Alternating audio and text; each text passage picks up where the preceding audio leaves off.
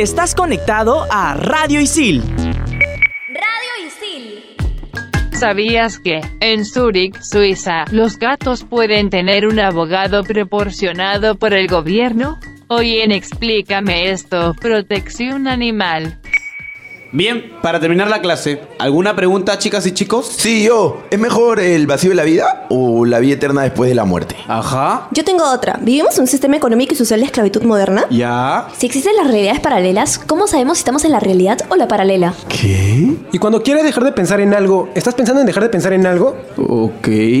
Bueno, estoy seguro que para todo esto hay una explicación. ¿O no? Aquí empieza Explícame esto por Radio Isil.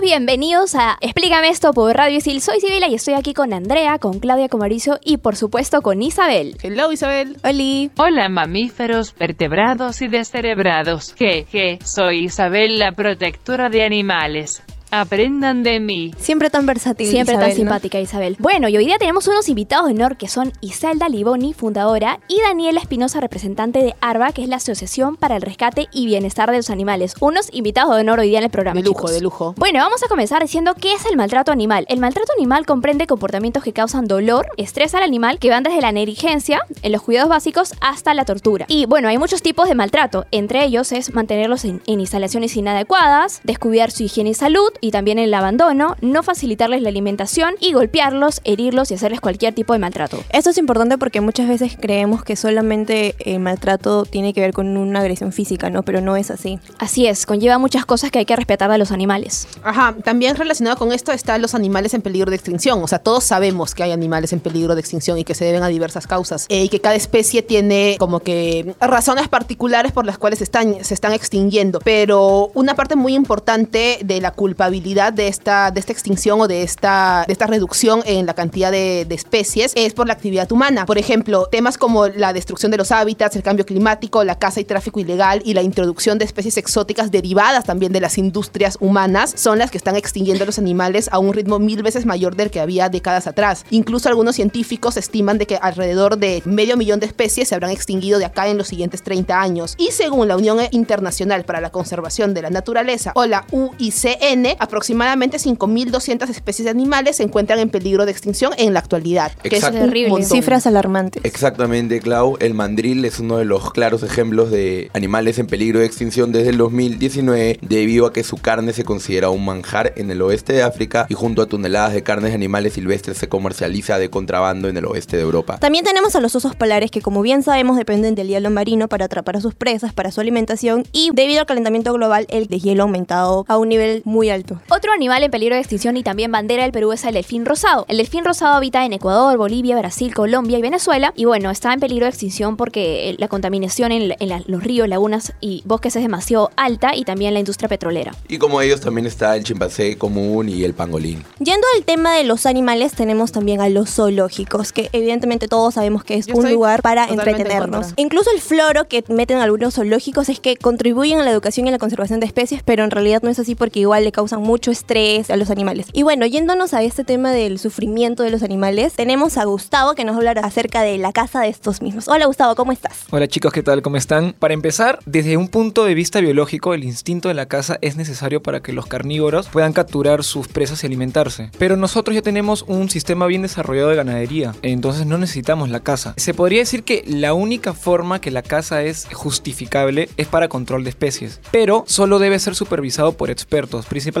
son biólogos Pero en realidad creo que esto es, o sea, es como que natural, ¿no? Entre los mismos animales, para eso están los depredadores, por ejemplo, para crear como que este control regulador, por decirlo así. Mira, te explico. Lo que pasa es que el desarrollo urbano e industrial han roto el equilibrio natural Mm. y hay un desorden. Entonces tenemos que controlar lo que hemos malogrado, se podría decir. Se da por temas Exacto. derivados de la actividad humana. Pero lamentablemente hay federaciones de cazadores que aprovechan esto para su diversión, ¿no? Lo ven como un deporte. Exacto. Parte de, de los tours que hacen también en África es uno de los, como que los atractivos turísticos el poder irte a un coto de caza. Y en realidad es cruel, ¿no? O sea, Claro, en, en mi opinión yo puedo decir que es una actividad innecesaria, cruel, a no ser como les dije que sea para el control. Y eso que todavía es nuestra culpa. o sea. claro. Muchas gracias Gustavo por toda esta info. Nosotros volvemos en el siguiente bloque de Explícame esto con Iselda Liboni y Daniela Espinosa, las representantes de ARBA. Explícame esto por Radio Isil.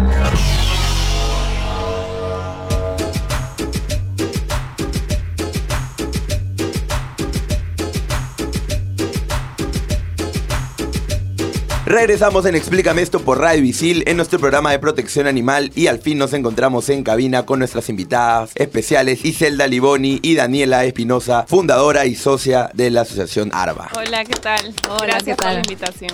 Eh, bueno, chicas, cuéntenos, ¿cómo empieza el movimiento de ARBA? Tengo entendido que se fundó en el 2000 2008, pero esto viene años atrás. Sí, ARBA nace legalmente en el año 2008. Nosotras hemos estado haciendo activismo muchísimos años antes, ¿no? En mi caso, hace, uf, más de 20, ya se me fue la cuenta. Siempre empezamos, seguramente los que están acá en cabina también, recogiendo un perrito, tratando de buscarle casa, tratando de curarlo, ¿no? Con cosas muy, Como- muy individuales que se pueden hacer. Exactamente, entonces vas creciendo, te vas metiendo a trabajar en un albergue, compras comida, sacas fondos, vendes rifas, haces cosas que van en aumento y hacen que te involucres mucho más con el tema de bienestar animal. Trabajé mucho tiempo en un albergue y con mi primera socia, que fue este, Gabriela Levy, fuimos creciendo y vimos la necesidad de que los albergues no eran suficientes, el seguir rescatando no era suficiente, que había que hacer algo que resolviera el problema de la sobrepoblación. Y como Gabriela era es veterinaria, empezamos a hacer campañas de salud.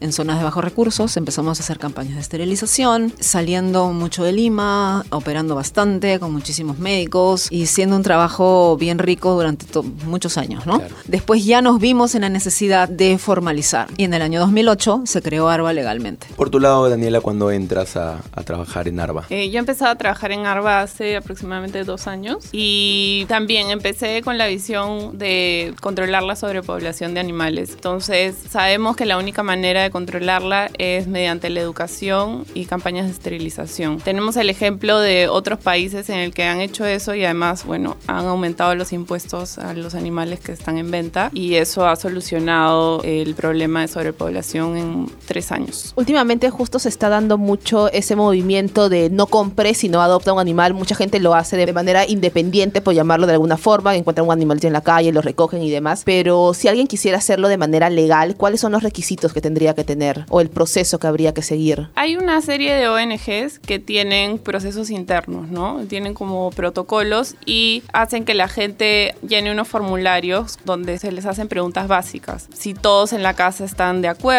si tiene la solvencia económica para mantener un perro, si sabe cuánto es lo que requiere, si sabe cuáles son los cuidados básicos de un animal, sea perro o gato. Y eso, porque mucha gente tal vez tiene todas las ganas de adoptar, pero no sabe qué hay detrás de la adopción, ¿no? Que, por ejemplo, si de la nada uno de sus hijos es alérgico a los animales, los doctores le recomiendan que no adopten, Ajá. entonces todo eso se tiene que Claro, que prevenir, muchas veces ¿no? no lo saben hasta que no adoptan, hasta que no están ya con el animalito en- en, Exacto. casa. Y ahora hay un par de plataformas donde también se puede buscar animales para adoptar. Ahora, ustedes han, han sido parte importante, ¿no? De ciertos eventos como el desastre que se dio del fenómeno del niño, el tema del Huayco en el 2017. Eh, cuéntenos un poco sobre esa experiencia, porque eso fue un, un caso importante donde imagino que varios animales se vieron involucrados, ¿no? Bueno, sí, en el año 2017, que fue el fenómeno del niño, como organizaciones independientes, eh, las más antiguas nos vimos afectadas porque éramos muy chiquitas para atender el, algo tan grande. Tan grande, ¿no? Entonces, 10 asociaciones legalmente constituidas decidimos formar un solo frente y formamos la coalición que se llama Colpa, la Coalición por los Animales del Perú. Todas dentro de su legalidad tienen sus especialidades. Recibir donaciones, otras tienen más veterinarios, otras eran especialistas en rescate de animales silvestres, otros eh, tenían brigada de rescate para ir al norte. Nosotros como ARBA estuvimos viajando en las zonas de sur, ¿no? Desde Punta Hermosa, Chilca, Mala, subimos hasta Yauyos, llevamos mucha ayuda veterinaria, de alimentos y de agua, no solamente para los animales, sino también para las personas. Y las otras organizaciones hicieron lo mismo. A partir de ese momento, la coalición por los animales del Perú se quedó formada y trabajamos temas importantes de coyuntura, ¿no? cuando sucede algo. Quería tocar justamente con ustedes el tema del derecho de los animales. Mira, tenemos una ley que fue firmada en el 2017 por Ollanta Humala antes de salir. Es la ley 3047,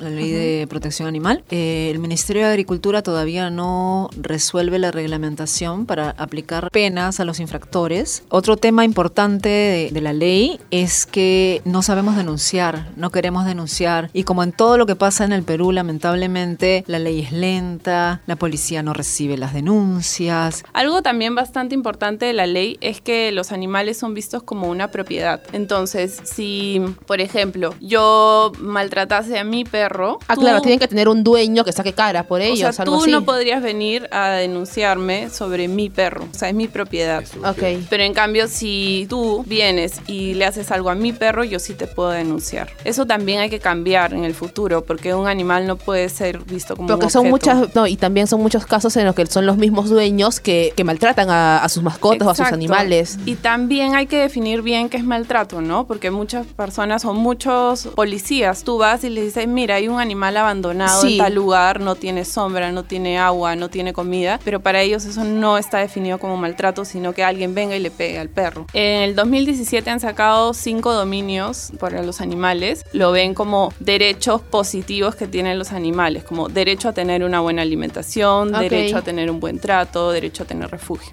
Si bien es cierto con este tema de, de las leyes, mucho se hace énfasis en los animales domésticos y en los animales salvajes, pero también sabemos que hay abusos hacia los animales de granja, hacia en las industrias ganaderas, en las industrias avícolas y demás cosas. ¿Cuál es su experiencia como ARBA que han tenido con eso? Mira, nosotros desde hace año y medio pertenecemos a la coalición Open Win Alliance. Convencemos a la industria, vamos a los hoteles, vamos a los restaurantes, vamos a las manufacturas, a pedirles que cambien dentro de su cadena de suministro para uso de huevo libre de jaula. Las gallinas libres que le llaman. Exactamente, voy a tal hotel o a tal restaurante y les digo hagamos un anuncio, hagamos un compromiso y empiezas a usar huevos libres de jaula hasta completar el 100% en el año 2025. Ok. ¿no? Las gallinas sufren un terrible estrés dentro de las jaulas, ellas viven durante toda su vida en un espacio del tamaño de una hoja A4, les cortan los picos, están sometidas a un estrés con luz casi las 24 horas del día. Es un maltrato terriblemente cruel porque una gallina puede vivir igual que un perro. Ahora, también se utiliza, bueno, los animales bastante en el testeo cosmético, ¿no? Digámosle, es algo inaceptable. Sí, igual lo que prueban es qué tanto puede afectar a la piel o qué tanto puede ser un alergeno para la gente o lo- los seres vivos. Hoy en día, a nivel mundial, más de 500.000 animales mueren cada año a consecuencia de prácticas en laboratorios en cosmética, ¿no? Que es una cifra bastante alarmante. la Unión Europea, que básicamente desde el 2013 se prohibió la comercialización de cosméticos testeados con animales. ¿Ustedes de repente han visto algún panorama legal sobre esto, alguna iniciativa de, de algún lado quizás? Bueno, en Perú no, no, no forma parte de ninguna de la ley ni ninguna regulación, pero lo que sí hay acá es mucha información. Ya se están difundiendo las marcas, Sí. entonces las redes sociales están llenas de esta información de lo que debes usar y lo que no debes usar, sino que estén mucho más cerca a la naturaleza. Y ahora quería decirles que Isabel tiene una pregunta de la comunidad ISIL. La comunidad ISIL pregunta, ¿cómo afecta la industria peletera en la protección de los animales? Muchas gracias Isabel, siempre con las precisas acá. Justamente estamos con Andrea que nos va a hablar sobre cómo es todo este tema de la industria peletera, que es básicamente las ropas hechas con, con piel de animal. Hola chicos, hola chicas, ¿cómo están? Un gusto de poder estar aquí con ustedes. Estadísticamente, la industria peletera causa la muerte en el mundo a más de 140 millones de animales silvestres, entre chinchillas, perros, gatos, mapaches. Pero cuéntenme ustedes, eh, a través de la difusión de información, proyectos de, de concientización y campañas, ¿han hablado acerca de este tema en algún momento? En realidad nosotras no, no hemos tocado mucho el tema, pero sabemos que hay ONGs que, por ejemplo, trabajan en la Amazonía, donde sí se, se venden las pieles de los animales. Y actualmente China está haciendo mucha demanda de pieles de burros. Sí. Y ya en México se encuentran burros sin piel en las calles y ahorita se está encontrando en el norte, en Piura más que todo. Entonces, ahorita las ONGs como nos estamos reuniendo para empezar a tratar ese tema, ¿no? Porque es algo muy nuevo y es algo que en realidad está viniendo con mucha fuerza porque es una demanda muy grande de China. ¿no? Así que bueno, este es un cambio que, que tenemos que hacer todos. Muchas gracias por, por esa información Andrea. No se muevan de Explícame esto que seguimos en el programa de protección animal por Radio Isil. Explícame esto por Radio Isil. En Radio Isil también puedes escuchar Fusión Alterna. No te quedes y sé parte de lo más trendy del mundo de la música. Conciertos, festivales y toda la movida de la escena local e internacional. Fusión Alterna. Búscanos en Spotify como Radio Isil. Explícame esto por Radio Isil.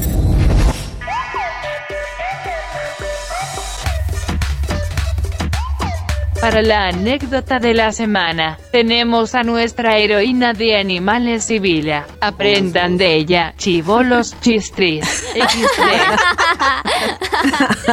bueno, mi hija se llama Saturno, entonces yo le había comprado su ruedita como para que esté caminando por la casa, ¿no? Porque yo a veces lo, lo suelto pero se corre. Y estaba yo haciendo mi tarea mientras lo miraba y de repente sonaba este, el sonido de la bolita, pero de repente dejó de sonar. Yo agarré Saturno y volteo y la bola estaba partida y el hámster no estaba. Me volví loca y le dije a mi hermana gemela, Saturno no está aquí. Fuimos corriendo a buscarlo como locas y no está por ningún lado. Dije, mamá, yo voy a buscarlos a mi papá, levantando los muebles, todo. Y de repente escuchamos un grito, ¡ah! bien fuerte de la vecina. ¡Una rata se ha metido en mi casa!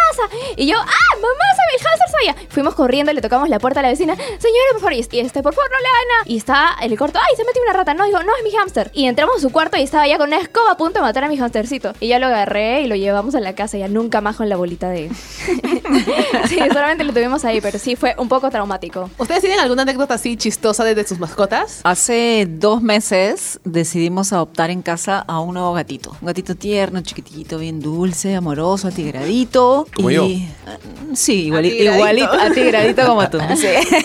Bueno, llegó a la casa, sacó las uñas, sacó los dientes, nos arañó, nos mordió a todos, había sangre en la pared, sangre en la colcha, sangre en el mueble, así que decidimos llamarlo Quentin Tarantino. Todo era parte de su disfraz. Sí, totalmente. A partir de ese momento, y mira que ahora tiene cuatro meses. En la última semana se cayó por el balcón, se escapó a la vuelta de la casa, cinco perros vinieron correteándolo hasta la casa, se trepó por el árbol y, y pudimos agarrarlo, se cayó a la piscina del vecino, se metió por el techo y como hay palomas, se comen los huevos, se pelea con las palomas y recién tiene cuatro meses, así que no sé lo que nos espera en casa con este chico. Yo creo que Tarantino debería hacer una película, ¿ah? Una Totalmente, totalmente, sí, sí. Muchas gracias, chicas, por sus anécdotas. Ahora estamos acá con Jan, que nos trae el top 5. ¿Qué tal, Jan? ¿Cómo estás? Hola chicas, ¿qué tal? Bueno, hoy traemos el top 5 con los personajes famosos de Perú con apodos de animales.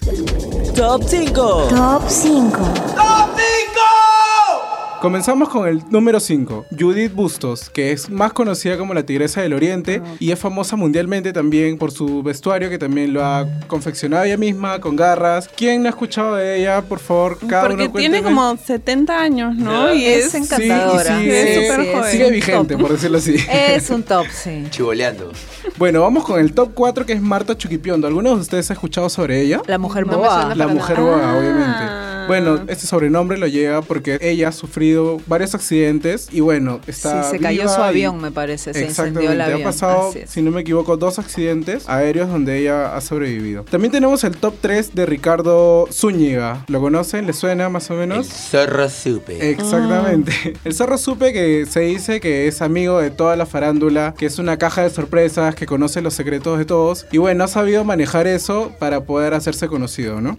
Tenemos el top 2 a Magali Medina, que es más conocida como la Urraca. Bueno, que habla todo el tiempo. Con de sus chacales también, que Con eran sus antes. chacales que van con su cámara enorme a medianoche y se queda hasta las 7 de la mañana a ver a todos los infieles. También tenemos en el top 1 a David La Pantera Segarra, que es un boxeador famoso, que es campeón sudamericano. También se le conoce porque es muy ágil y es bastante esbelto. ¿no? Muchas gracias por ese top 5, Jan. Y bueno, chicas, un gusto tenerlas acá en cabina. Quisiera antes de despedirlas que me cuenten qué se viene, qué les gustaría a largo plazo o a corto plazo incluso. Bueno, desear para Arba es realmente desear para los animales, o sea, porque nosotros representamos a los animales. ¿Qué se viene para el 2020? Mucha más chamba. Estamos trabajando ahorita en varias campañas y con mucha estrategia corporativa para eh, liberar a las gallinas de sus jaulas en Perú. Tenemos una frase importante que es la de somos libres, seámoslo siempre, que es nuestro eslogan para trabajar por las gallinas en Perú. Estamos también desempolvando el proyecto de ley que se presentó en agosto del 2019 en el Congreso antes de que se disolviera. Este proyecto va a ser eh, la esterilización de perros y gatos como una política de salud pública que se va a aplicar en todas las municipalidades y en todos los este, gobiernos regionales y en todos los departamentos. Y también lo que queremos para el otro año es mucho más trabajo municipal, mucho más trabajo con los gobiernos locales. Siempre estamos abiertas a que nos llamen, a Las que se comuniquen. Exactamente, a que se comuniquen con nosotros para realizar más campañas de salud, campañas de educación, campañas de concientización. Y finalmente, finalmente, discúlpame que te corte, Clau, eh, ¿nos podrían dar sus redes sociales para que la ¿Cómo gente podemos ubicar? ubicarlos? Sí, nos pueden ubicar en Facebook como Asociación para Rescate y Bienestar de los Animales. En Instagram ya es un poco más corto, es Arba Perú. Y nuestra página web es arba.p. Muchas gracias, Iselda, Daniela. Nosotros vamos, Clau, con la recomendación del programa, que es... Los únicos que deben estar enjaulados son los delincuentes. Apoya la compra de huevos de gallinas libres. Bien. Muy bien, muchas gracias. Y recuerda, si quieres conocer las reservas de fauna silvestre, estudia turismo en ISIL, viaja por el mundo y aprende haciendo. Muchas gracias chicas por estar aquí con nosotros. Ha sido todo un honor tener la conversación con ustedes y les deseamos lo mejor en todos los proyectos que se vienen. Chau, chau. Chao, gracias. Adiós pequeños saltamontes, vais. En este programa no se maltrató a ningún animal, excepto a los XD. Explícame esto por Radio Isil. Claudia Caliciani, Gabriel Villafuerte, Aarón Ayesta, Ítalo Cervantes, Mauricio Verdeguer, Gabriela Rivas, Guillermo Casas, Raúl Corilla, Carlos Corrales, Gerardo Obregón, Andrea Ramírez Gastón, Diego Melo, Carmenpa Ríos, Gustavo Herrera, Giancarlo Mendoza, Antonella Ato, Samantha Rodríguez, Shirley Reyes, Rurik Delgado, Kimberly Paredes y Kelly de la Cruz. Estás conectado a Radio Isil